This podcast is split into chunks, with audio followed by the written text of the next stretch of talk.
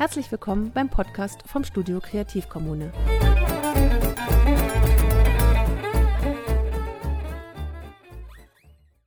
Moin und willkommen zu einer neuen Folge. Irgendwann kommen und sind die meisten FotografInnen an den Punkt gekommen, wo sie sich in ihrer Fotografie weiterentwickeln wollen. Und zwar nicht mehr in erster Linie technisch, sondern künstlerisch. Über das Finden des eigenen Stils haben wir uns übrigens schon in Folge 35 mit Andreas Jorns unterhalten. Heute soll es aber weniger um den Stil als um die Entwicklung der künstlerischen Seite an sich gehen. Und darüber unterhalte ich mich mit der Buchautorin Pia Parolin, deren Buch Entwickle deine Fotografie gerade übrigens den Deutschen Fotobuchpreis in Bronze gewonnen hat. Erstmal herzlichen Glückwunsch dazu und herzlich willkommen, Pia. Vielen Dank, Erik. Vielen Dank für die Einladung.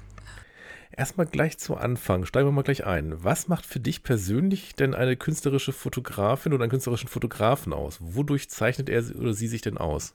Also ich würde sagen, es ist vor allem das konzeptionelle Arbeiten, dass du nicht einfach nur rein impulsiv oder beschreibend daran gehst, sondern schon mit Gefühl, schon mit Intuition, aber vor allem mit einer Idee, mit einer Aussage, ähm, dass ja, dass du irgendetwas vermitteln willst. Und dieses Vermitteln, das kann auch einfach Gefühle sein. Also ich denke da auch so zum Beispiel an die Kunst. Da trifft ja nicht jedes Bild, was im Museum hängt, eine wirkliche Aussage, die jetzt, was weiß ich, äh, politisch, soziologisch oder sonst irgendwie begründet ist. Es kann auch einfach sein, äh, rein ästhetisch. Also die Schönheit der Welt ist auch eine Aussage. Aber ich glaube, was, was künstlerisches Fotografieren ausmacht, ist eigentlich, dass ich bevor ich mit der Kamera losgehe, nachdenke. Dass ich wirklich mir äh, Gedanken mache, was will ich machen und warum mache ich das und wie mache ich das dann am besten. Und ja, da geht es wirklich wenig um, um die Technik, außer ich wähle als fotografierende Künstlerin auch aus, dass die Kamera Teil meiner Aussage ist. Also es gibt durchaus Fotokünstler, bei denen ist es extrem wichtig, mit welcher Kamera sie fotografieren, weil die Art der Fotografie ein Teil ihres künstlerischen Konzepts ist. Aber ja, ich denke, so für, für den Alltag, für uns Normalsterbliche, die nicht unbedingt irgendwann in einem Museum hängen werden, ähm, ist es eigentlich völlig unwesentlich, ob ich mit einem Smartphone oder mit einer sehr teuren Kamera fotografiere.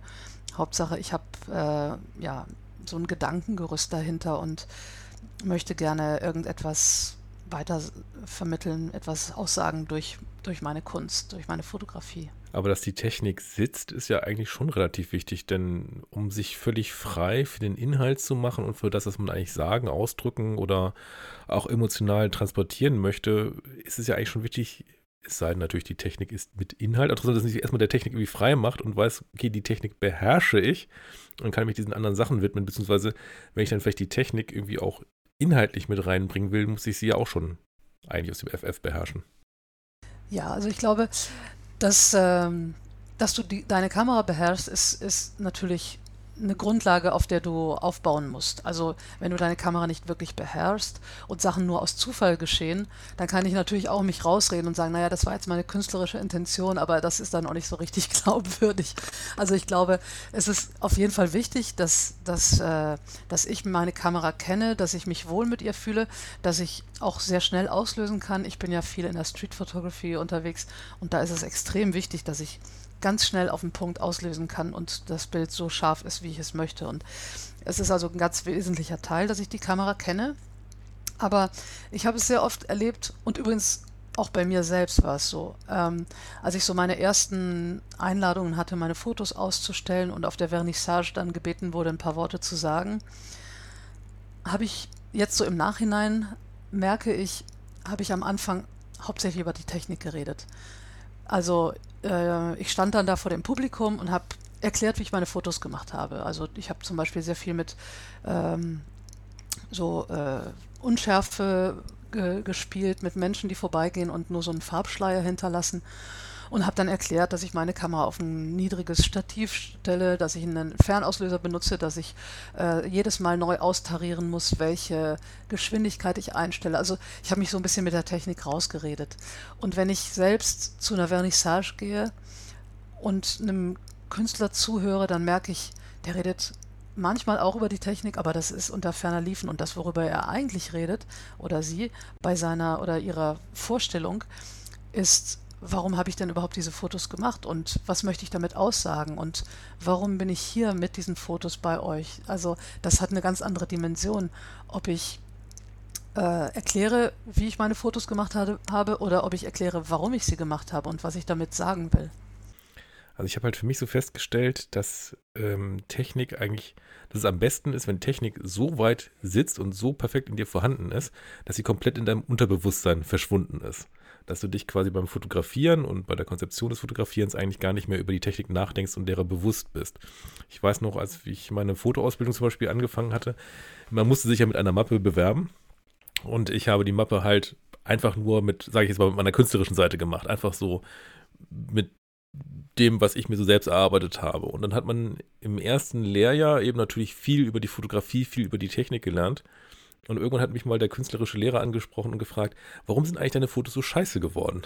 Ja, die sind technisch vollkommen natürlich okay. Es ist alles äh, korrekt angewendet, was man gelernt hat, aber die Fotos sind inhaltlich scheiße geworden.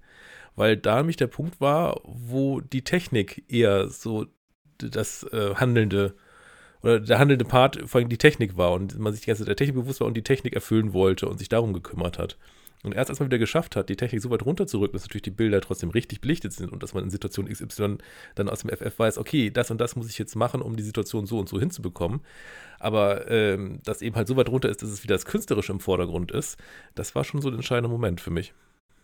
Ja, das kann ich gut nachvollziehen. Das ist eigentlich genau die Entwicklung, die wahrscheinlich jeder von uns gemacht hat. Es sei denn, du bist jetzt schon als Kind so aufgewachsen, dass du nur fotografiert hast.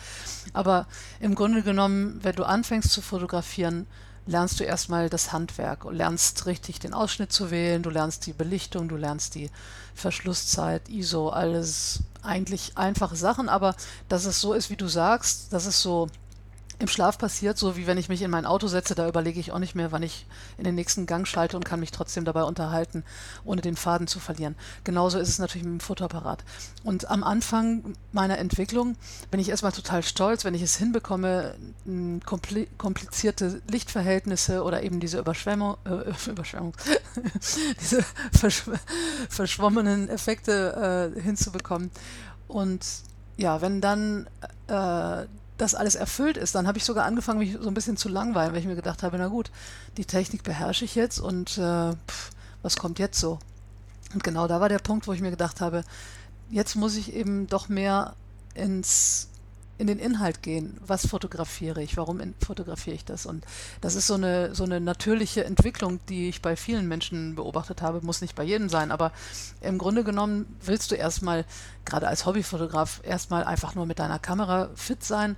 Und vielleicht, wenn du dann mit deiner Kamera fit bist, kaufst du dir eine noch kompliziertere mit noch mehr technischen Möglichkeiten und spielst da wieder rum.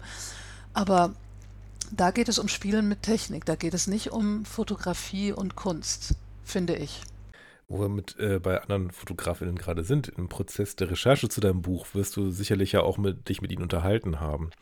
Was war denn für Sie so das Schwierigste, um auf die Ebene zu kommen, wo Sie selbst dann sagen, dass Sie künstlerische Fotografie machen? Ja, da gibt es durchaus, das ist natürlich auch wieder bei jedem so ein bisschen anders, aber ich glaube, es gibt so ein paar Sachen, die sind bei allen gleich. Also das erste ist wahrscheinlich, wenn du entscheidest, du möchtest künstlerische Fotografie machen. Also du möchtest wirklich einen Ausdruck finden, du möchtest deinen eigenen Stil finden. Das ist dieses, dieser erste schwierige Schritt. Wie finde ich meinen Stil? Was, wer bin ich selbst eigentlich fotografisch? Äh, wo, wo ist meine Stärke oder meine besondere Leidenschaft? Das muss man ja erstmal so für sich selbst entdecken. Und dann gibt es so eine Lücke, die es zu schließen gilt, ähm, die Art, wie ich die Dinge umsetze, die mich umtreiben, die mich unruhig machen. Wenn ich das so ein bisschen ergründe, dann finde ich vielleicht sogar mein Thema viel einfacher. Und das kann dann auch so, so eine Art Leitfaden werden. Viele große Künstler haben vielleicht eine einzige Aussage, die sich durch ihr ganzes Lebenswerk zieht. Andere haben hundert verschiedene Dinge, die sie ihr Lebenswerk lang machen. Also es ist Äh, da gibt es keine festen Regeln. Aber ich glaube, jeder von uns Fotografierenden hat Lust dazu, seinen eigenen Stil zu finden. Schon alleine, weil es total schön ist, wenn du irgendwo ein Bild hängen hast und jemand, der das nicht weiß, von wem das ist, sagt, ach guck mal, das sieht aus wie ein Bild von dir. Das finde ich so genial. Also wenn dieser Moment gekommen ist, dann weiß ich, okay, ich habe irgendwie so einen Stil, dass die Leute mich erkennen. Und ich glaube, das, das äh, streben sehr viele Fotografierende an. Und ja, das ist wahrscheinlich so eine Schwierigkeit. Ich glaube, was auch bei vielen im Gespräch rausgekommen ist, ist so, sich zu behaupten, so ein bisschen in der Kunstszene ernst genommen zu werden. Das ist gerade in der Street Photography sehr schwer. Da haben, ich war jetzt gerade in Hamburg auf der Ausstellung äh, in den Kolonnaden, ganz zentral in Hamburg vom äh, Hamburger Street Collective. Eine geniale Ausstellung, die leider nur noch ganz kurz ist und jetzt auch wegen Corona schon wieder äh, reduziert ist. Aber jedenfalls, da waren mehrere Streetfotografen des Kollektivs, die dort Bilder ausgestellt haben. Und das ist total toll. Richtig klasse, wenn du da reinkommst. Da sind spannende Bilder. Aber die haben mir auch gesagt, es sind auch viele Leute reingekommen, denen die Bilder jetzt gar nicht so viel gesagt haben, weil, weil sie mit Street Photography vielleicht noch nicht so richtig viel anfangen können, weil es doch eine sehr besondere Sprache ist. Also dieses äh, seine eigene Stimme finden und dann aber auch sich zu behaupten, äh, ernst genommen werden, auch vielleicht außerhalb der eigenen Kreise, Freunde oder andere Streetfotografen, sondern darüber hinaus äh, Anerkennung zu finden, das ist halt schon etwas, womit sich eigentlich jeder so ein bisschen herumschlägt, der in die künstlerische Fotografie geht. Und natürlich dann auch Geld, dass du deine Bilder vielleicht mal verkaufst und irgendwann davon leben kannst. Das ist natürlich eine große Frage, die sich vielleicht bei einem Hobbyfotografierenden nicht so stellen, aber naja, das ist schon immer schwierig, seine Bilder zu verkaufen. Ich glaube, das ist auch eines der großen Probleme, was ist eigentlich Kunst und ab welchem Level, ab welcher Galeriestufe, sage ich mal, fühle ich mich als Künstler. Also mhm. ähm, wenn man jetzt wirklich zum Beispiel in die richtig, richtig klassischen Galerien kommen möchte, dann hat man ja gerade in Deutschland, und da haben wir uns auch schon mit einigen künstlerischen Fotografen drüber unterhalten, ja nahezu keine Chance reinzukommen, wenn du nicht an der, also erstmal schon gar nicht, wenn du an der Kunsthochschule warst und teilweise noch nicht, wenn du an der richtigen, nicht an der richtigen Kunsthochschule warst. Also irgendwelche Quereinstiege, irgendwelche Autodidakten oder so, dass die dann eine Chance haben, in eine der, was dann als die Galerien angesehen werden, reinzukommen, äh, tendiert fast gegen null. Aber es heißt ja nicht, dass du keine künstlerische oder so, dass du nur dann künstlerische Fotografie machst, wenn du in diesen Galerien hängst. Also wie du zum Beispiel mit diesem Street Art Collective dann äh, genannt hast, es gibt ja auch noch andere Formen der Galerien, der Ausstellungen, ähm, der Off-Galerien und so weiter und so fort, äh, die man ja auch bespielen kann und äh, örtliche lokale Kunstzirkel und da, dort anzufangen, um weiterzugehen. Ich glaube aber, dass das wahrscheinlich vielleicht gar nicht so viele derartig auf dem Schirm haben, sondern wenn sie eben halt an die künstlerische Fotografie denken, gleich automatisch an Becher und Gurski denken. ja, ich glaube, es hat keiner, der fotografiert, etwas dagegen, irgendwann wie ein Becher oder ein Gurski in einem Museum zu hängen und Millionen oder die Preise zu, zu erzielen. Aber ich glaube nicht, dass das so eine, ein realistischer Wunsch der meisten ist. Oder jedenfalls nicht derer, die jetzt zum Beispiel mein Buch lesen würden. Das Buch habe ich schon mehr darauf ausgerichtet, wie ich mich entwickeln kann, wenn ich Spaß habe an der Fotografie und irgendwann so an diesen Punkt komme, wo, wo ich mich im Kreis drehe, weil ich eben mit meiner Kamera inzwischen topfit bin, aber mir so fehlt, äh, womit ich mich jetzt weiter beschäftigen soll. Und diese Frage, die habe ich sehr häufig gesehen, so auch im Freundeskreis bei anderen Fotografen, dass äh, irgendwann so der Punkt kommt, wo, wo sich jeder so denkt, ja, hm, was mache ich denn jetzt so als nächstes? Und da setzt dann eigentlich das an, dass ich mir selbst überlege, was kommt denn so aus mir heraus? Was habe ich denn aus meiner eigenen Biografie, aus meinen Leidenschaften, aus meinem Beruf her, äh, was habe ich da an Themen, die ich weiter verfolgen kann und einfach mal fotografisch umsetzen kann. Und das finde ich eigentlich viel spannender. Also natürlich würde ich gerne, ich hätte gerne Kunst studiert oder Fotografie studiert und so eine feste Basis. Das ist nun mal nicht passiert. Es ist auch nicht realistisch, dass ich das noch nachhole. Oder wer weiß, vielleicht eines Tages, aber ich glaube eher nicht. Ähm, von daher ist es müßig, sich da jetzt im Kreis zu drehen äh, und zu versuchen, in irgendeine Top-Galerie zu kommen und Millionen zu verdienen. Ich glaube, das habe ich für mich so nicht als Ziel, sondern für mich ist so das Ziel, mh, hm, wie habe ich wie mache ich was Spannendes mit meiner eigenen Fotografie, die mich befriedigt und die auch andere interessiert und die dann Fragen stellen und die dann auch vielleicht mal ausgestellt wird. Das sind so die Motivationen dahinter. Ich hatte auch den Eindruck, es geht eher um die persönliche Entwicklung und die inhaltliche Entwicklung der eigenen Bilder, auf dass man selber auch zufriedener damit ist, weil man eben halt äh, glücklicher ist mit der Aussage, dass sie geschärfter ist, dass sie eben halt den eigenen Ambitionen und Visionen entsprechen und weniger darum, um dann in Galerie XY zu hängen, obwohl natürlich logischerweise Ausstellungen und wie man ausstellen kann und solche Sachen ja auch noch ein Thema in deinem Buch sind.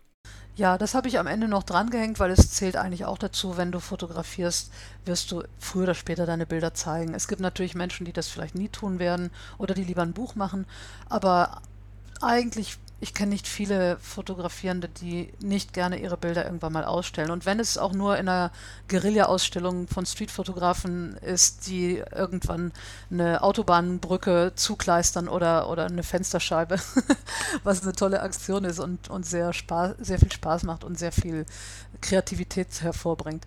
Also dieses Zeigen der Bilder gehört für mich irgendwie mit dazu aber es ist nicht notwendig. Deswegen habe ich das halt so am Ende mit in das Buch reingenommen.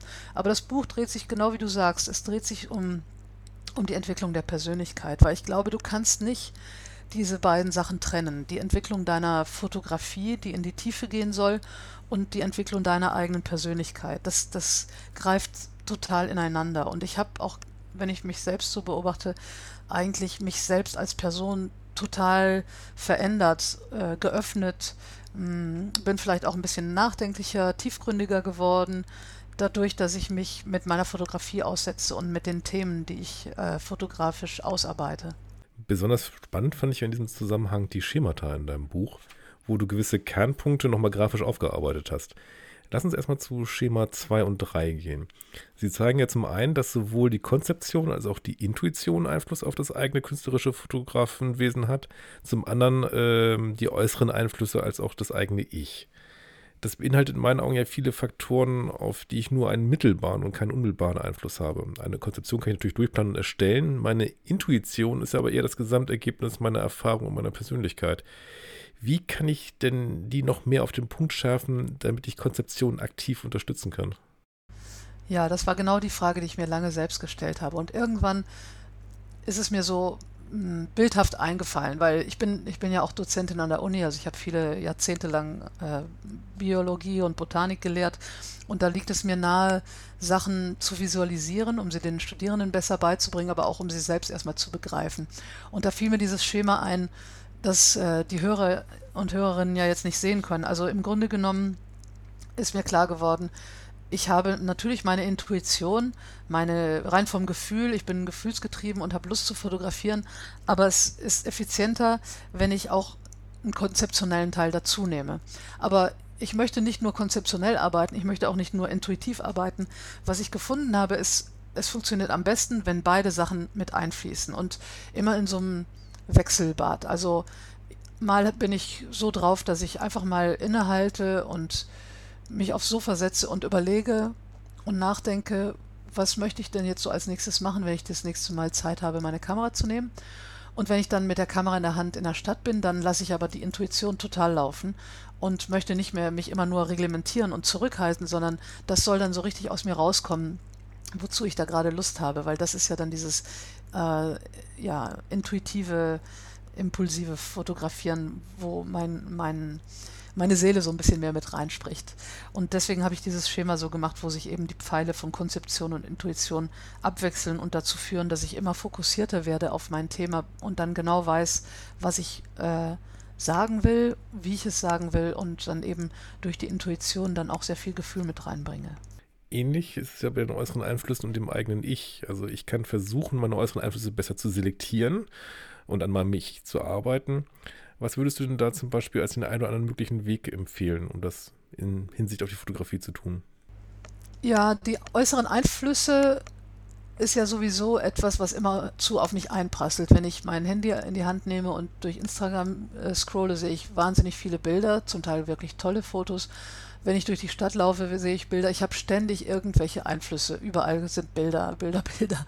Und äh, natürlich gibt es auch andere Einflüsse, die mich äh, als Fotografin auch noch beeinflussen. Aber wenn ich jetzt mal rein beim Bild bleibe, ich habe überall diese ja, äußeren Impulse.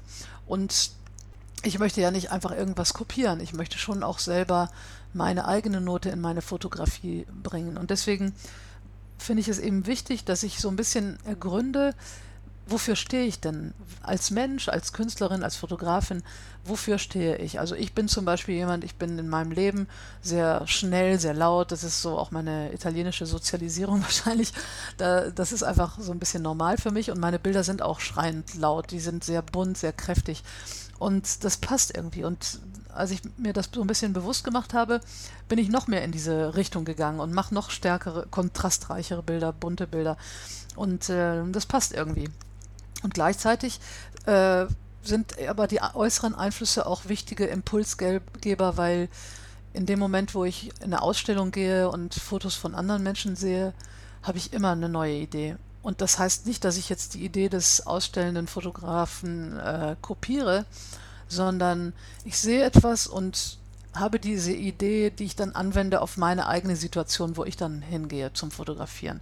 Und meistens ist es sogar, selbst wenn ich versuche, etwas zu kopieren, ich werde ja sehr selten es schaffen, wirklich genau das gleiche Foto zu machen. Also besonders in der Street Photography ist es fast ausgeschlossen. Von daher ist meine Sorge des Kopierens eigentlich eher gering. Und eher bin ich eigentlich begeistert von diesem Aufnehmen von äußeren Einflüssen. Ich suche das förmlich, indem ich viel auf Festivals gehe oder zu Vernissagen und dann mit den, mit den Künstlern, das können Fotografierende sein, das können aber auch, äh, was weiß ich, äh, Töpfer oder, oder Malerinnen oder was auch immer sein. Also das finde ich eigentlich ganz schön, wenn man beides so ein bisschen überlegt und, und ausarbeitet und dann auch geschehen lässt, die äußeren Einflüsse und das, das eigene Ich. Also dass man vielleicht dann sagt, ähm, man überlegt, wofür man selbst steht, was das eigene Ich ausmacht, was so die Persönlichkeitsstruktur, die Interessen, die Neigungen sind und würde dann vielleicht auch anfangen, ein bisschen ja seinen Stream, das, was auf einem Alltag auf einen einprasselt, ein bisschen zu selektieren. Also man kann ja aktiv entscheiden, wem und was man bei Instagram folgt, bis auf die äh, Vorschläge, die immer zahlreicher werden, die aber teilweise gar nicht so schlecht selektiert sind von Instagram inzwischen ähm, in welche Ausstellung man geht, welche Fotobücher man kauft, um dann so ein bisschen Inspiration, andere Sichtweisen und ähnliches zu finden, die aber trotzdem zu einem selber und seiner Persönlichkeit passen? Ja, genau. Ich denke, wenn du in einen Buchladen gehst, nimmst du spontan irgendein Buch in die Hand. Und äh, ich bin keine Psychologin, ich habe da überhaupt keine Ahnung von, aber ich glaube, da sind viele Einflüsse dabei, warum du dieses Buch nimmst und nicht irgendein anderes. Vielleicht, weil du den Namen kennst, vielleicht, weil du die Farbe des Umschlags äh, toll findest, vielleicht, weil der Titel dich anspricht. aber es gibt Gründe, warum ich jetzt ein Buch in die Hand nehme und du vielleicht ein anderes. Und das zeigt ja schon, dass jeder so seinen eigenen Weg hat, wo er seine Schwerpunkte setzt. Und ja, entsprechend dann seine Fotografie weiterentwickeln will. Im ersten Schema, das was wir jetzt gerade übersprungen hatten, äh, stellst du vor, wie die Entwicklung vom Knipsen zum Fotografieren und dann zur Kunst gehen wird. Zur Fotografie gehört ja die Anforderung, die Fähigkeit und die Qualität, was dann im Prinzip auch die Basis für die Kunst ist, die darüber aber noch äh, ihre eigenen Anforderungen hat. Magst du die einmal näher erläutern? Ja, ich ich bin eigentlich jemand, ich versuche nicht so stark in Kategorien zu denken, weil es immer schön ist, sich möglichst viele Wege und Verflechtungen offen zu halten. Aber manchmal hilft das Kategorisieren einfach, um weiterzukommen. Und deswegen habe ich jetzt hier mal ganz völlig banal drei große Kategorien gebildet, die natürlich auch sehr anfechtbar sind. Aber mir haben sie geholfen für meine eigene Entwicklung. Also diese drei Kategorien habe ich benannt. Knipsen, Fotografie, Kunst.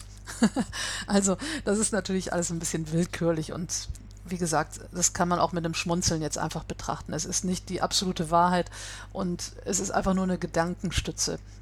Also ich bin so mh, hm, gestartet bei, dem Idee, bei der Idee, dass ich zuerst, wenn ich beginne zu fotografieren, so ein bisschen planlos rumknipse. Ne? Dann lerne ich erstmal meine Kamera technisch kennen und mache so ein paar Fotos und äh, das ist mehr so dieses äh, Spray and Pray. Also ich knipse ganz viel und bete, dass etwas Gutes dabei sein möge.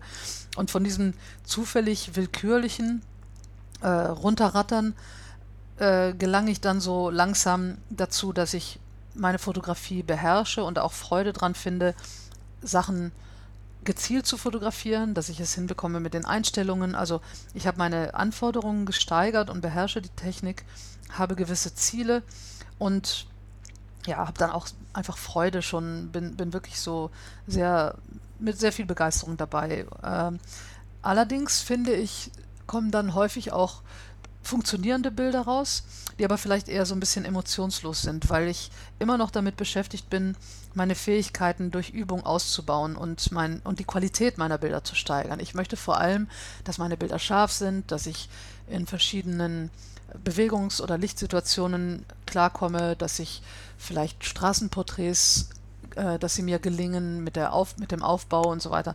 Also dieses eher technische. Ähm, und dann finde ich, kommt aber doch nochmal dieser nächste Schritt, nochmal so eine Art Höherentwicklung, dass ich nicht nur den, den Bildaufbau, die Belichtung, die Perspektive bestimme, sondern dass ich eben ja so einen, einen, Schritt weiter gehe. Also dass ich versuche, dass das Niveau weg von einer rein beschreibenden, vielleicht reportageähnlichen Fotografie zu bewegen, zu etwas, was mehr beinhaltet, also mehr Anforderungen, mehr, mehr, mh, mm, ja, mehr Inhalt, mehr Tiefe hat. Also Emotionen, aber vor allem etwas Neues zu schaffen, sich wirklich Gedanken zu machen, äh, zum Beispiel, ich habe jetzt so mein Thema im Kopf und wie kann ich das auf eine wirklich neue Art umsetzen, so dass ich, wenn ich die Bilder zeige, die Leute wirklich stehen bleiben und sich Fragen stellen oder stehen bleiben erstmal und sich das Bild angucken. Oder in Instagram nicht sofort in einer Millisekunde weiter scrollen, sondern erstmal innehalten und sich das Bild angucken. Das ist nochmal so eine Steigerung, finde ich. Und das habe ich jetzt als Kunst umschrieben. Also ich versuche etwas Neues zu schaffen, ich versuche Emotionen zu wecken, tiefer zu schürfen. Da kommt eben so dieser intellektuelle Anspruch mit ins Spiel an mich selbst und an meine Fotografie. Weil du gerade das neue Schaffen angesprochen hast, was würdest du denn persönlich jetzt empfehlen? Es, gibt so, es gäbe ja so zwei Varianten. Wenn ich zum Beispiel jetzt wie Thema XY mir ausgedacht habe, mir Gedanken dazu gemacht habe, könnte ich jetzt erstmal anfangen zu recherchieren, was gab es eigentlich alles schon zu dem Thema, um das dann aktiv zu vermeiden und dann vielleicht irgendwie so meine Punkte zu haben, okay, das und das geht nicht, aber in welche Richtung bleibt mir dann vielleicht noch offen nachzudenken? Oder lieber erstmal ganz frei ranzugehen ohne irgendwelche anderen, dann vielleicht auch Inspiration oder Gedanken zu haben? Also ich glaube, wenn du genug Fähigkeiten hast, genug Bilder in deinem Leben gesehen hast, dann bist du zu dem zweiten äh, fähig. Also du hast genug Ideen oder du bist von Geburt an ein wahnsinnig kreativer Mensch. Dann wirst du spontan, wow, die perfekte Idee haben. Ich habe so Kollegen, also jetzt auch in der Biologie, die haben immer einen geistreichen äh, Zusammenhang sofort parat im Kopf. Bei mir ist das nicht so. Ich muss erstmal ein bisschen nachdenken und häufig stehe ich dann auch so ein bisschen wie der Ochs vom Berge und denke, ja, was mache ich denn jetzt daraus? Und da hilft es mir dann, dann doch deine erste Variante zu nehmen, nämlich erstmal zu gucken, was gibt es denn überhaupt so, was haben andere gemacht. Und natürlich, wie gesagt, nicht mit der Idee, das zu kopieren, sondern Dinge dann weiterzuentwickeln. Also ich hatte so ein Beispiel mit äh, einer Ausstellung, die ich gemacht habe zum Thema Plastik. Da gibt es wahnsinnig viel über Plastikverschmutzung im Wasser, in den Meeren. Und das wollte ich gerne auch machen, aber auf eine andere Art. Und ich habe dann auch meinen Weg gefunden. Also ich habe aber dazu zuerst im Internet geguckt und auch mal Bücher, die ich zu Hause stehen habe. Ich habe sehr viele Fotobücher, weil ich mir sehr gerne Bilder von anderen ansehe. Also qualitativ gute Bilder. Und ich habe erstmal so ein bisschen geguckt, was gibt es denn überhaupt so, was haben andere gemacht, um, wie du sagst, eben nicht genau das Gleiche zu machen, aber trotzdem dann auch so eine Art Sprungbrett mir zu bauen, wo ich dann äh, ja mit dem bereits Gesehenen habe in, in ein neues Feld springen kann, sozusagen. Ich finde es ja oftmals für die Kreativität auch einfacher, wenn du eben Parameter hast, an denen du dich langhangeln kannst. Und das können eben halt in Anführungszeichen positive Parameter sein, so das und das sollte halt drin sein und es können eben auch negative Parameter sein. Das und das darf nicht drin sein, weil das und das gab es schon. Und ich finde das oftmals deutlich einfacher, weil man irgendwelche Startpunkte hat, an denen man sich abarbeiten kann, als wenn man komplett auf einem total leeren Blatt anfangen müsste. Ja, ja klar, also das ist ja so, ich betrachte das immer, ich glaube, Martin Walz sagt immer dieses Beispiel, du bist als, als Maler, hast du eine weiße Fläche und musst die füllen. Und im Grunde genommen solltest du das als Fotografierender genauso machen, weil wenn ich in die Streetfotografie gehe, dann komme ich in die Stadt, da sind Millionen von Eindrücken, Millionen von Details auf meinem Bild und die muss ich versuchen rauszunehmen oder rauszufiltern. Und ja, um, um selber etwas aufzubauen, muss ich aber vorher nachdenken. Also eigentlich vordenken statt nachdenken. ich muss eine Idee haben, wie ich meine gedachte weiße Leinwand füllen will. Und mit dieser Idee im Kopf gehe ich dann in die Stadt und äh, fülle mein Bild. In dem Zusammenhang möchte ich übrigens auch nochmal Five Obstructions von Lars von Trier empfehlen. Finde ich nach wie vor einen wunderbaren Film über Kreativität, wo er sein ja, ich, Vorbild, würde ich mal was sagen, Jürgen Leth dazu zwingt, fünfmal dessen Film selber nochmal als Remake nachzumachen, aber immer mit neuen Obstructions auf dem Weg dahin, an denen er sich halten muss. Und es ist wunderschön in diesem Film zu sehen, dass nämlich die allerschlimmste Aufgabe die war, als er von Lars von Trier gar keine Obstructions bekommen hatte und völlige Freiheit hatte. Und wie er daran fast verzweifelt ist, weil er eben halt keinen Ansatzpunkt hatte und komplett bei Null anfangen musste. Also ein sehr schöner Film, ich werde ihn auf jeden Fall nochmal verlinken. Super, ja, den kenne ich auch nicht, da werde ich mich auch mal reinsehen. Ähm, bei den Schemata fand ich das Schema Nummer 4 besonders fantastisch und ähm, ich würde es sowieso überspitzt und augenzwinkernd die ESO-Falle nennen. Denn es gibt so gewisse Themen, die auf sehr unterschiedliche Arten angegangen werden und jede dieser Arten hat die eigenen AnhängerInnen. Gerade in der Fotografie geht es viel um dieses Modewort Mindset, ähm, was aber trotzdem, also das, das Wort ist irgendwie schrecklich, also, also zumindest bei mir stellen sich zwar die Nackenhaare auf, aber es trifft trotzdem irgendwie den Nagel auf den Kopf. Denn ich brauche irgendwie eine gewisse innere Einstellung, um dieses oder jenes so oder so zu erreichen. Und äh, während man sich über dieses Buzzword äh, trefflich streiten kann, inhaltlich sollten die meisten da allerdings d'accord gehen. Wie dieses Mindset nun geschafft werden kann, geht, wie in vielen anderen Dingen, von Räucherschalen, Mystik bis hin zu wissenschaftlichen Traktaten. Und jetzt bitte nicht falsch verstehen, ich finde alle Wege legitim, da es zu jeder Herangehensweise auch die entsprechende Zielgruppe gibt und äh, Menschen unterschiedliche Weise des Angesprochenwerdens und der Vermittlung brauchen. Jetzt hast du dich in dieser Grafik für das sehr mystische Bild eines Baumes entschieden. Äh, aber eigentlich gibt es ja auch kein treffenderes Bild als das. Man wäre nämlich töricht, es einfach zu überspringen, da es, egal welchen dieser Ansätze man jetzt nur anhängt, eigentlich für alle den Kern des Entwicklungsweges zeigt. Und zwar wie die Basis das Ich bedingt und wie aus diesem Ich dann etwas entsteht. Hätte es für dich überhaupt eine Alternative zu dem Baumbild gegeben? Nein, es gab keine Alternative zu dem Baumbild. Das liegt aber, aber nicht nur, dass du Biologin bist, ne? Das ich wollte gerade sagen, eigentlich liegt es sehr stark darin, dass ich Biologin bin. Oder ich bin wahrscheinlich Biologin wegen der Bäume geworden. aber ich bin überhaupt keine esoterische Person. Also das ist wirklich, ich habe einfach nur eine große Bewunderung für Bäume, weil ich mit einem Vater aufgewachsen bin, der Ingenieur ist. Und wenn wir Waldspaziergänge machten, das wir häufig gemacht haben, dann blieb er vor so einem großen Baum stehen und sagte mir, das ist physikalisch nicht zu erklären, wie das funktionieren kann. Und dann hat er darüber mit mir philosophiert, wie das geht, dass die Bäume das Wasser aus dem, aus den, äh, aus dem Wurzelbereich nach oben bringen in diese Blätter und äh, dann da von da oben die Photosynthese-Sachen wieder runter transportiert werden.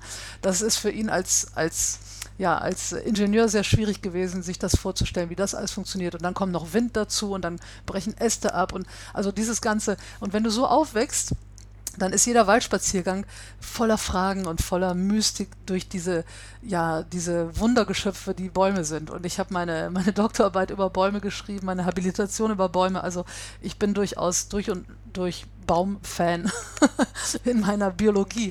Und als ich dann so überlegte, wie ich das so ein bisschen visualisieren kann, da fiel mir das sofort ein, dieses Bild. Weil ich habe ja als, äh, als Mensch, als Fotografin, habe ich ja irgendwie eine Basis, die, auf die ich aufbaue. Also das ist meine Kindheit, was haben meine Eltern mir mitgegeben, was haben meine Lehrer mir mitgegeben, was habe ich äh, im Laufe der Zeit gemacht an ja, meinen Beruf, meine Ausbildung, meine, meine Hobbys, welche Bilder habe ich gesehen. Das bleibt ja alles irgendwie in mir hängen. In jeder einzelnen Zelle in meinem Körper habe ich irgendwie diese Gesamt, dieses Gesamtpaket, das ich mit mir rumtrage. Meine Geschichte ist das.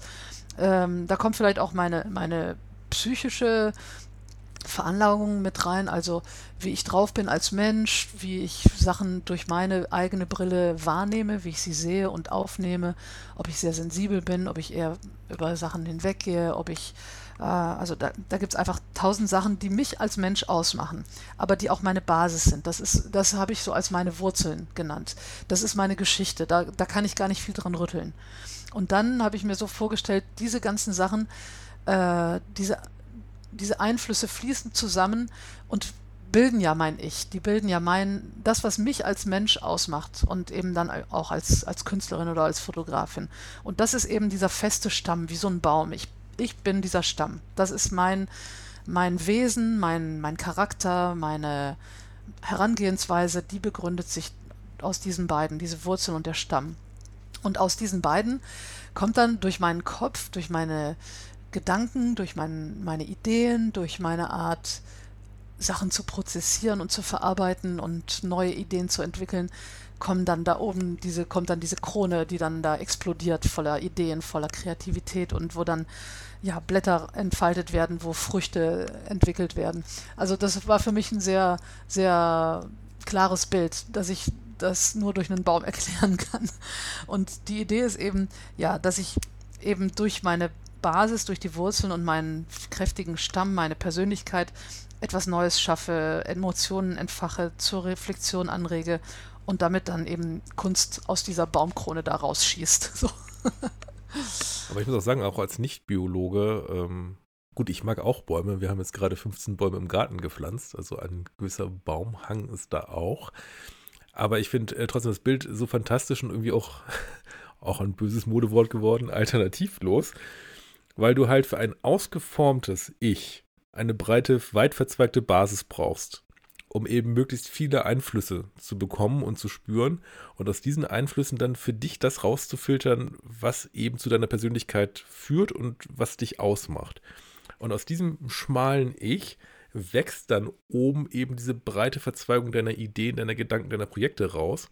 Und es muss eben auch ein lebendiges äh, Objekt sein. Also es kann jetzt nicht wie ein Haus mit Basis und Fundament sein, weil ja eben trotzdem immer weiter neue Eindrücke von unten nachkommen und im besten Falle das, was dann bei dir dann rauskommt, immer weiter wächst und sich immer weiter verzweigt.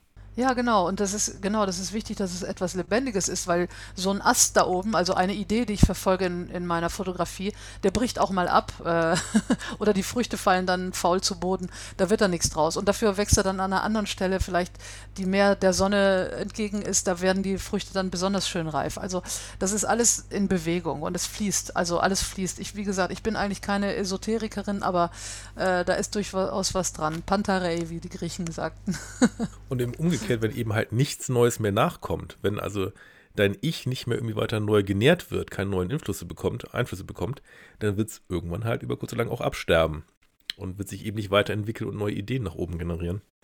Ja, genau. Und das ist, ich habe die, die Wurzeln habe ich eigentlich unterteilt in drei Teile. Also so mein, mein eher technischer Hintergrund, also mein Beruf, meine Ausbildung, meine Fertigkeiten.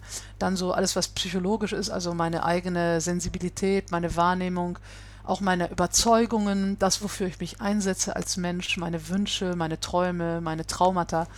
Und der dritte Bereich ist alles, was mit Kunst und, und auch Bildung zu tun hat. Also Bücher, die ich gelesen habe, Filme, die ich gesehen habe, Museumsbesuche, hm, Diskussionen, die ich mit äh, anderen Menschen geführt habe. Das ist so das, woraus sich mein, mein Baum ernährt. Also für viele Sachen kann ich ja nichts mehr. Mein, meine Schulzeit ist abgeschlossen, mein Beruf. Ähm, aber, aber ich kann weiterhin meinen Geist nähren, indem ich viel lese, aufnehme, nachdenke, auch mal einen Philosophie-Podcast höre, das finde ich total faszinierend. Ich verstehe Philosophie nicht gut, also das finde ich alles sehr kompliziert.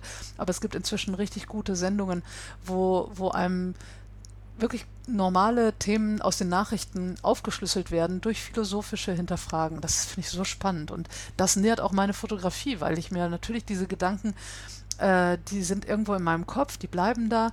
Und wenn ich dann meine nächste Fotoserie plane, kommen diese Sachen auch mit da rein. Und plötzlich habe ich viel mehr Ideen und viel, ein viel breiteres Spektrum, auf das ich zurückgreifen kann. Ich denke, das ist eh das Wichtige, dass eine gute Anfütterung der eigenen Fotograf, auch der eigenen fotografischen Basis nicht bedeutet, dass man eben nur Instagram sich anguckt und andere Fotobücher anguckt, sondern dass man auch ganz weit verzweigt äh, sich mit Themen beschäftigt, sei es philosophische Themen, sei es naturwissenschaftliche Themen, sei es Literatur. Das gehört auch absolut dazu, um sich möglichst breit aufzustellen. Ja, da kommt natürlich, komme ich wieder als Ökologin und Biologin rein. Also es geht nichts über Diversität. Das ist einfach so. In der Natur ist das Ökosystem stabil, wo es das möglichst divers ist.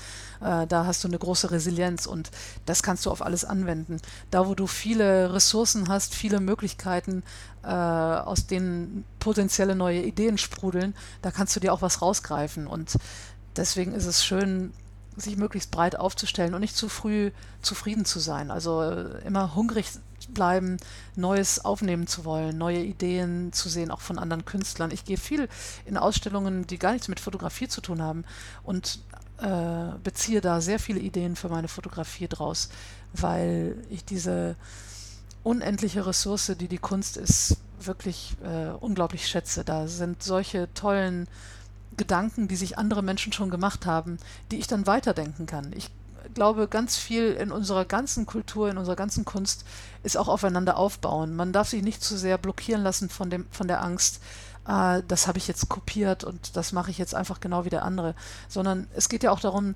schon vorhandene Sachen einfach weiterzuentwickeln. Und das ist legitim. Da wird auch keiner den Vorwurf machen, dass etwas kopiert ist, sondern das ist einfach eine wichtige Quelle für neue Ideen.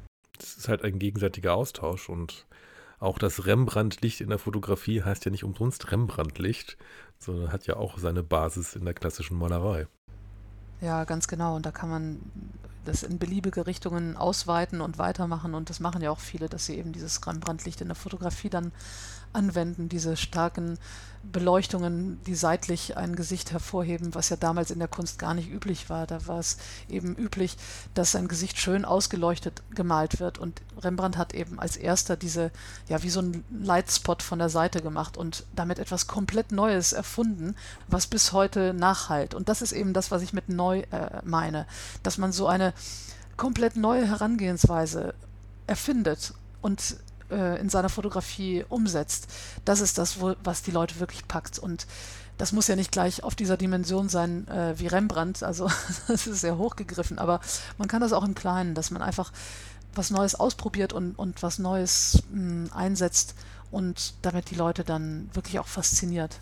Das tut mir jetzt fast so ein bisschen leid, dass ich mich so an diesen Schemata festklammer. Also die, die HörerInnen sollen jetzt irgendwie keinen falschen Eindruck bekommen. Ich sehe es eher als Argument dafür, dass, wie du schon gesagt hast, dass du als Dozentin da äh, haargenau den richtigen Weg gewählt hast, um eben diese ganzen Sachverhalte auf sehr anschauliche Bilder runterzubrechen, dass sie wirklich sehr augenfällig waren. Deswegen bin ich auch schon gleich beim fünften Schemata wieder hängen geblieben. Ähm, du hast mich ein Gedankengerüst von dem Fotografen Enrico Scalia, ich hoffe, so heißt er. Ja, Enrico Scalia. Mhm, äh, ja. Aufgegriffen und modifiziert. Äh, worum ging es denn äh, dem Fotografen selbst dabei? Ja, ich habe in der Tat, also ich habe nur fünf Schemata in diesem Buch, aber du hast sie jetzt alle aufgegriffen.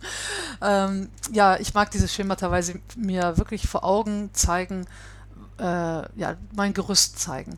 Und der Enrico Scalia ist ein Freund von mir, der leitet eine Galerie und Akademie in Triest und ist eigentlich Porträtfotograf und Modefotograf. Und er hat so sich auch mal Gedanken gemacht und wir haben dann auch so einen Dialog darüber geführt.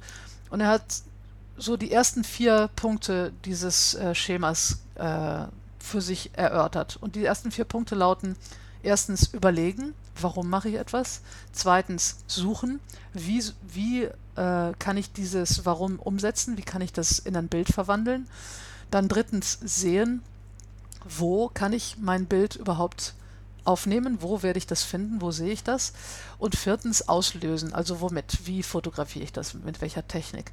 Und ich habe dann noch hinten dran gehängt das Editing, also das was, wenn ich einmal meine Serie habe, ähm, was bleibt in der Serie und was fliegt raus, weil es nicht passt. Und als sechsten Punkt das Zeigen, das, was du vorher schon sagtest, die Ausstellungen und so. Also wem möchte ich das zeigen? Wie mache ich so eine Ausstellung? Also wem will ich meine, meine Gedanken da zeigen? Und da, da habe ich einfach so einen Pfeil draus gemacht aus diesen sechs Punkten. Wenn ich denen folge, wenn ich Schritt für Schritt äh, diesen, dieser Sequenz folge, warum, wie, wo, womit, was, wem, dann habe ich einen ganz guten Leitfaden, wie ich erstmal zu einer Idee komme und die dann in ein Bild übersetze und dann auch äh, eine Ausstellung draus mache. Das fand ich irgendwie so für mich recht äh, einprägsam. Ich musste da auch sofort an Sebastian H. Schröders Buch Eins Reich denken, das du auch in deiner Liste Literaturempfehlungen, die wir übrigens auch nochmal in den Shownotes verlinken werden, mit aufgeführt hast. Mit Sebastian hatte ich mich auch schon mal in Folge 34 über sein Buch unterhalten. Und bei ihm ist die Basis für die Bildauswahl und impliziert somit auch für die Bilderstellung die Leswell-Formel. Wer sagt was, in welchem Kanal, zu wem, mit welcher Wirkung. Und zusammen mit deinem Schema hat man ja fast sowas wie die perfekte Anleitung, um zumindest die einzelnen Parameter abzuklopfen. Und wie er schon sagt, eine Kreativität lebt manchmal auch dafür, dass man eben gewisse Parameter hat, an denen man sich klammern kann. Magst du mal so eine Gedankenkette dann vorstellen, äh, vorstellen wie sie dann wirklich aussehen könnte konkret? Ja, das ist jetzt natürlich ein bisschen eine ziemliche Herausforderung. Aber also ich kenne natürlich Sebastian Schröders Buch Eins reicht, weil das ist wirklich ein tolles Buch und hat, glaube ich, auch Preise gewonnen. Und diese Lasswell-Formel aus der Kommunikation, also das ist so ein grundlegendes Modell für die Massenkommunikation, was jetzt gar nichts mit Fotografie zu tun hat. Und Sebastian hat diese geniale Idee gehabt, eben auch wieder was Neues. Er nimmt eine existierende Formel, eben für die Massenkommunikation, und überträgt dieses, äh, diese Formel auf die Fotografie. Und das ist ihm eigentlich ganz gut gelungen, finde ich. Er macht das, ähm, ja, um, um den Zweck des Bilds kennenzulernen und die Bilder anhand dieses Zwecks zu filtern. Also damit es, äh, er gibt damit einen Leitfaden, wie du aus deinem Wust an Fotos die Fotos herausselektierst, die wirklich stark sind. Und ähm, diese Formel, die ist allerdings aus, durch, aus meinem Verständnis heraus mehr auf die letzten Punkte meiner, meiner langen Serie da äh, bezogen. Also ähm, es geht ja eigentlich, eigentlich ergänzen sich diese beiden Formeln, wenn du so willst, aus meiner Sicht. Also Sebastians Formel geht von einem bereits vorhandenen Bild aus. Der beginnt dort, wo das Bild schon da ist. Und wie selektiere ich dann die Bilder und wie stelle ich sie zu einer Serie zusammen, die ich dann äh, zeige. Mein Schema beginnt schon vorher, also bevor ich fotografiere, frage ich mich, was will ich denn überhaupt machen? Warum und wie und wo und womit? Das, die, das sind die vier Fragen, die Sebastians Schema so ein bisschen vorausgehen.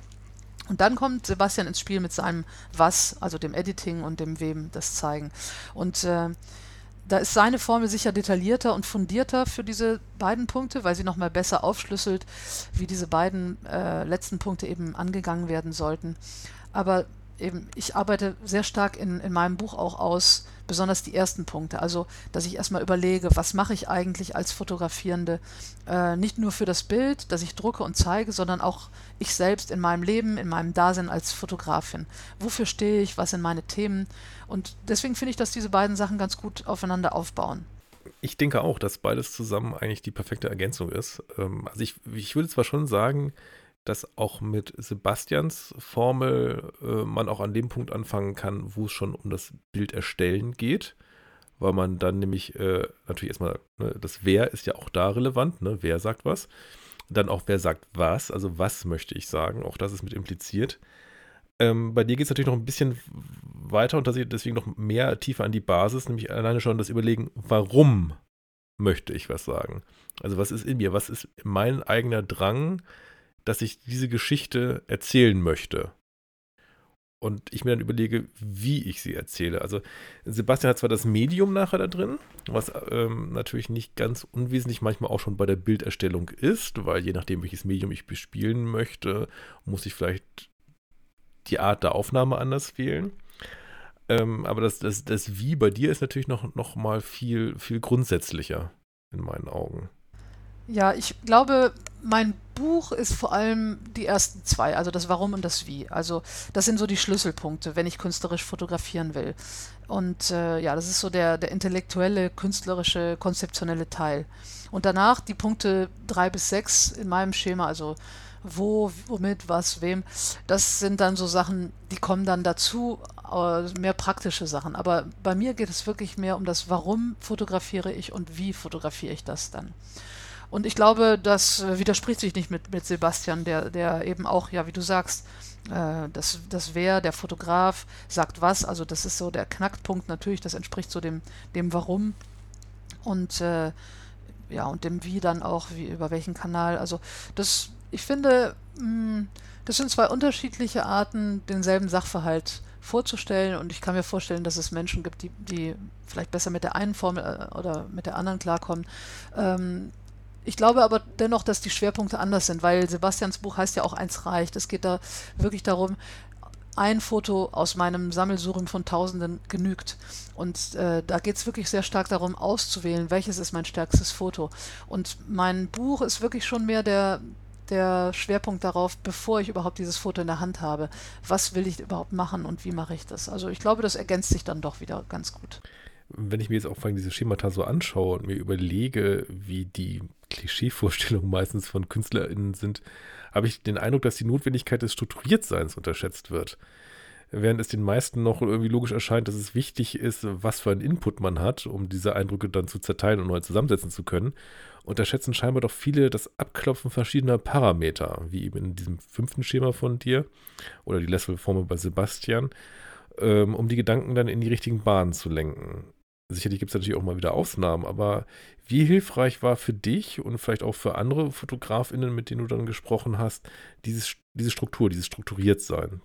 Also, es ist für mich natürlich extrem hilfreich. Ich glaube, ich hätte auch keine, keine wissenschaftliche Laufbahn aufbauen können, wenn ich nicht als Mensch schon wahrscheinlich von Geburt an sehr, sehr klar strukturiert bin und sehr in Schemen denke.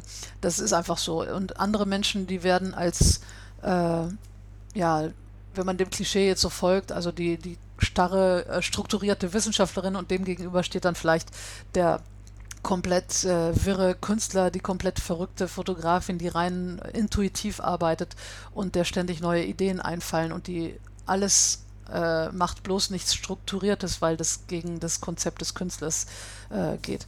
Das sind Klischees, das sind Extreme und ich glaube, wir alle bewegen uns irgendwo in der Mitte zwischen den beiden und jeder von uns hat eine gewisse Struktur im Kopf und sich auch vielleicht erarbeitet im Laufe seiner Entwicklung und im Laufe unserer, äh, ja, bei der Arbeit braucht man auch eine gewisse Struktur, egal welchen Job du hast. Und ich glaube, das ist halt, ja, bei jedem Menschen einfach anders. Aber in meiner Auffassung hilft es, wenn du dir, egal wie strukturiert du als Mensch bist, dir eine gewisse Struktur schaffst. Und gerade wenn du unstrukturiert bist als Mensch, hilft es umso mehr, wenn du vorher nachdenkst, also wie gesagt vordenkst, ähm, damit du eben eine Struktur hast, an der du dich als sehr impulsiver Mensch langhangeln kannst. Ich glaube, das kann sehr hilfreich sein. Und ich habe auch mit diversen Künstlern gesprochen und ich habe auch mit Andy Scholz gesprochen, der ja den wunderbaren Podcast macht, Fotografie neu denken. Der sagt mir, er kennt sehr viele Fotografen, Fotografinnen in Berlin, Künstler überall.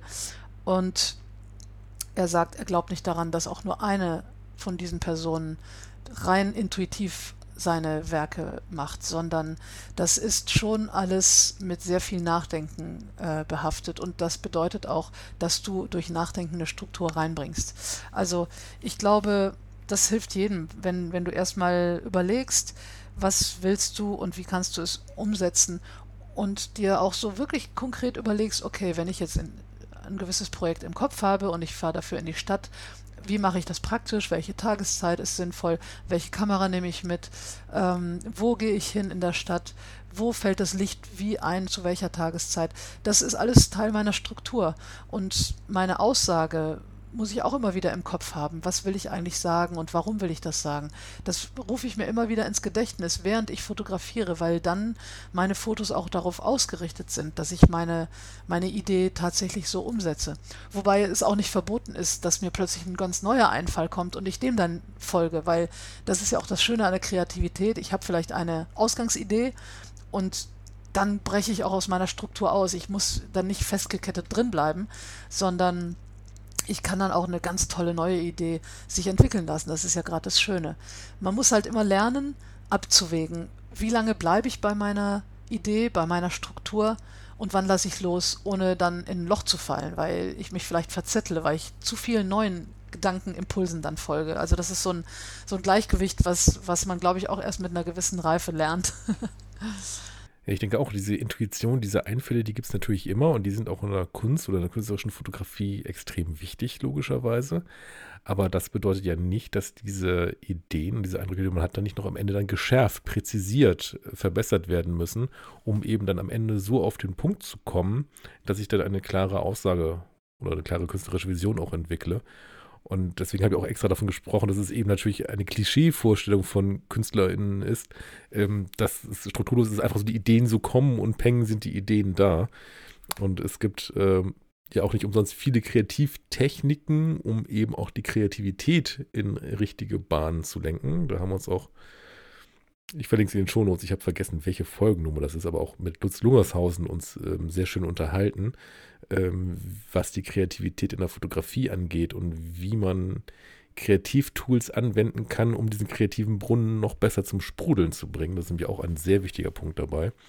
Aber ich finde, dass eben also sowohl Sebastian, aber auch gerade besonders dein Buch eben halt auch sehr gut gezeigt hat, trotz allem, wie wichtig eben halt auch eine Struktur ist und wie wichtig gewisse Parameter sind, über die man sich Gedanken machen muss, um, ja, so heißt ein anderes Buch, witzigerweise, aber um seinen Blick zu schärfen. Schärfe deinen Blick. Es ist auch ein sehr schönes Buch über die Porträtfotografie.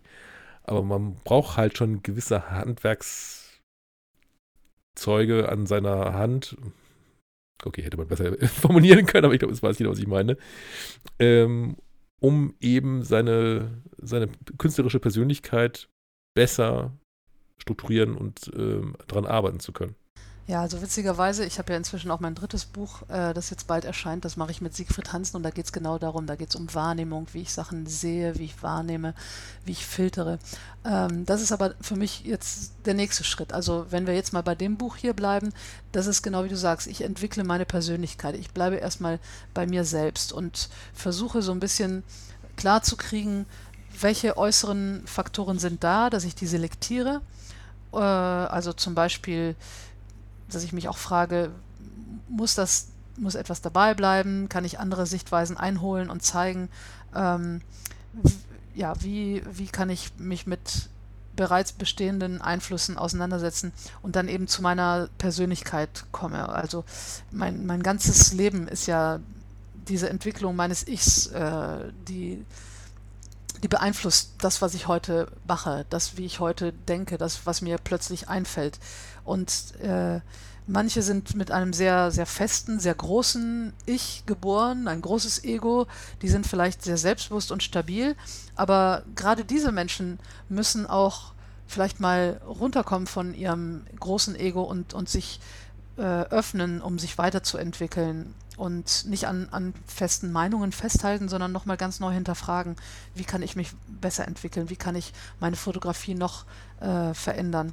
Und dann gibt es andere Menschen, die sind vielleicht sehr unsicher, die müssen erstmal ihre Sicherheit finden. Ich gehöre, äh, obwohl ich vielleicht sehr, sehr selbstsicher wirke erstmal, aber eigentlich bin ich sehr unsicher und ich habe lange gebraucht, um meine Sicherheit zu finden und bin auch noch weiter auf der Suche auch in meiner Fotografie. Also ich versuche immer in, in Bewegung zu bleiben, immer irgendwie noch ein bisschen mehr zu lernen, noch ein bisschen weiser zu werden. Äh, versuche auch nie irgendwelche Türen zuzumachen, sondern immer offen zu bleiben für eine ganz neue Sichtweise und bin auch offen dafür, meine eigene Meinung und Haltung zu revidieren und zu verändern und vielleicht in einem folgenden Fotoprojekt eine ganz neue äh, Position einzunehmen, womit ich mich nicht unbedingt widersprechen will, sondern einfach nur zeige, okay, ich hatte diese äh, Haltung vielleicht vor drei Jahren und heute habe ich eine andere Sichtweise, weil ich dazugelernt habe. Ich finde, das gibt dem Ganzen dann viel mehr Tiefe und diese ständige Entwicklung, die ist einfach spannend, die ist schön, das macht Spaß im Leben, das macht Spaß in der Fotografie. Also ich glaube, jeder, der, der fest steht und keine Entwicklung will, das wird schwierig, dass, dann, dass man dann tolle kreative Projekte hat auch wenn es natürlich schon äh, sehr viel angeklungen ist, äh, in der Nutshell, was wäre für dich, außer logischerweise deinem Buch, äh, das selbstverständlich nochmal in den Shownotes verlinkt ist, denn so die Top-Tipps für FotografInnen, wenn sie mit ihrer eigenen Fotografie künstlerischer werden wollen? Im Grunde genommen ist es wichtig, dass man sich nicht zu kompliziert macht. Ich glaube, unser ganzes Gespräch jetzt war schon sehr äh, hochintellektuell und manchem, äh, der hat, hat vielleicht jetzt schon gedacht, oh Gott, das ist eh nichts für mich. Aber ich will es einfach, eigentlich einfach machen. Und ich habe dafür auch äh, für mich selbst wieder eine Formel entwickelt, die ich nenne die, die FIT-Formel. Also FIT einfach für F wie Fotoapparat, I wie ich und T wie Thema. Also, also wirklich haltet es einfach. Der Fotoapparat. Du musst deinen Fotoapparat gut beherrschen, aber er ist auch nicht der Alleinherrscher. Du bist der, der Fotografierende, du entscheidest. Also du musst fit mit deiner Kamera sein, aber du lässt nicht die Kamera machen, sondern du machst. Und ich mache das eben so, ich habe meine Kamera immer dabei. Ich gehe so oft es geht fotografieren und ich glaube, meine Qualität steht ganz eng im Zusammenhang mit der Anzahl an Stunden, die ich mit meiner Kamera verbringe. Ich glaube, das ist wie jemand, der ein Instrument spielt. Wenn du Geige spielst und nicht übst, spielst du einfach nicht gut Geige. Und mit dem Fotoapparat ist es genauso. Wenn du viel fotografierst, wirst du irgendwann richtig fit mit deinem Fotoapparat sein. So, das ist also das, das eine, dieses ja, einfach technische Verständnis des Fotoapparates. Dann das I in der Fit-Formel für ich ich habe eben, da wiederhole ich mich jetzt ein bisschen, ich habe einfach Lust, mich weiterzuentwickeln. Ich bin auch nicht schnell zufrieden und sage, okay, das ist jetzt gut genug. Also häufig mache ich das auch, einfach weil ich die Zeit nicht habe. Aber es ist schön, erstmal anzufangen, das ist wichtig. Und dann auch zu sagen, okay, das ist für heute gut genug, aber morgen mache ich weiter oder am Wochenende mache ich weiter. Und dann versuche ich noch weiter das, die Idee weiterzuentwickeln. Ich bleibe dran, ich versuche so ein bisschen anspruchsvoll zu sein und auch mal so ein bisschen einen Schritt zurückzutreten und selbstkritisch zu schauen, ist das Foto jetzt wirklich gut genug oder wenn ich an die gleiche Stelle nochmal gehe, kann ich vielleicht doch nochmal was Besseres daraus holen. Also dieses Loslösen äh, von, von dem Bild, äh, das war jetzt ein tolles Bild sofort auf Anhieb. Ich glaube, man kann sich immer noch steigern und, und äh, da, dazu muss man immer so ein bisschen selbstkritisch bleiben. Und ähm, genau, das dritte ist das Thema, das fit, also T wie Thema. Das ist eben das, was ich meine, mein, mein Thema. Was ist eigentlich mein Thema? Ich, ich denke nach, äh, ich suche mein Thema, aber was ist denn überhaupt? Wo finde ich denn überhaupt mein Thema? Und das, glaube ich, ist eigentlich gar nicht so schwer, weil jeder von uns macht irgendwas, was vielleicht andere weniger machen. Also das kann ein Hobby sein, das kann ein Sport sein, das kann mein Beruf sein. Ich sehe ganz viele Ärzte oder äh, Menschen, die im Gesundheitswesen tätig sind, die jetzt sehr viel fotografieren und auch ihre sehr emotionalen Momente bei der Arbeit fotografisch umsetzen, weil sie eben da ihr Thema gefunden haben. Oder jemand, der gerne Sport macht, der vielleicht in einer Hockeygruppe ist, der kann, kann mehr in, ins Detail gehen mit so einem Thema, was auf Sport fokussiert ist oder mit Kindern oder jemand, der mit behinderten Menschen arbeitet, der kann neue Themen aufgreifen. Ich glaube, die Themen sollte man nicht zu weit suchen. Häufig denkt man, naja, äh, der, dieser glückliche Mensch ist jetzt gerade nach Myanmar gereist oder nach Nigeria und natürlich hat er da tolle Fotomotive. Aber ich glaube, die Herausforderung ist eigentlich etwas zu suchen, was ganz nah ist. Also einfach da, wo ich lebe, da, wo ich arbeite, da, wo ich mich gerne aufhalte, da suche ich mein Thema am besten. Gar nicht so weit weg, weil dann kann ich immer wieder dahin zurückkehren. Dann kann ich immer wieder mein Thema wieder ausgraben und weiterentwickeln. Und irgendwann ist es dann gut genug. Aber das geht nicht so auf Anhieb. Da braucht man manchmal viele Wochen oder vielleicht sogar Jahre, äh, um sein Thema so zu gestalten, dass es eine schlüssige Serie gibt, die ich dann vielleicht auch ausstellen möchte. Ich hoffe, mit dieser anschaulichen Antwort von dir jetzt und äh, kommt jetzt nicht der falsche Eindruck vom Buch nämlich auf, den ich vielleicht jetzt erweckt haben mag, indem ich mir einfach nur die ganzen Schemata rausgesucht habe. Und äh, es ist keine wissenschaftliche Abhandlung, auch wenn man jetzt dann vielleicht Pias Grundlage als äh, Biologiedozentin nehmen möchte oder so. Nein, das ist jetzt kein wissenschaftliches Traktat, sondern all diese Schemata sind sehr anschaulich, sehr ausführlich im Text mit Bildern nochmal erläutert und so weiter und so fort. Also es ist ein sehr verständliches Buch. Ich habe mich jetzt nur auf die Schemata irgendwie gestürzt, weil die mich halt besonders angesprochen hatten und ich die besonders fantastisch fand. Und ich, ähm, und das ist ja eben die Stärke von guten Schemata, dass sie eben die Kernpunkte, äh, die es in dem Buch dann gibt, nochmal wunderbar visualisiert haben. In dem Sinne würde ich sagen, jeder, der sich eben halt ein bisschen mit der Persönlichkeitsentwicklung für die künstlerische Fotografie ähm, derer annehmen möchte, sollte sich auf jeden Fall dieses Buch anschauen. Wie gesagt, Links findet ihr in den Shownotes von Pia Parolin. Entwickle deine Fotografie, wie du deine künstlerischen Ansprüche verwirklichst. In dem Sinne, Pia, ganz herzlichen Dank für deine Zeit. Ja, ganz herzlichen Dank, Erik, für dieses tolle Gespräch. Das hat mir sehr viel Spaß gemacht. Und kommt gut durch die Zeit. Und wie gesagt, äh, ne, ist vielleicht auch ein gutes, gutes Weihnachtsgeschenk noch. Also für die Leute, die jetzt für ihre Fotografen, Freunde noch nichts haben sollten oder so, noch ist die Gelegenheit, es zu bestellen vor Weihnachten. In diesem Sinne kommt gut die Zeit. Eine schöne Weihnachtszeit euch. Bis dahin. Tschüss.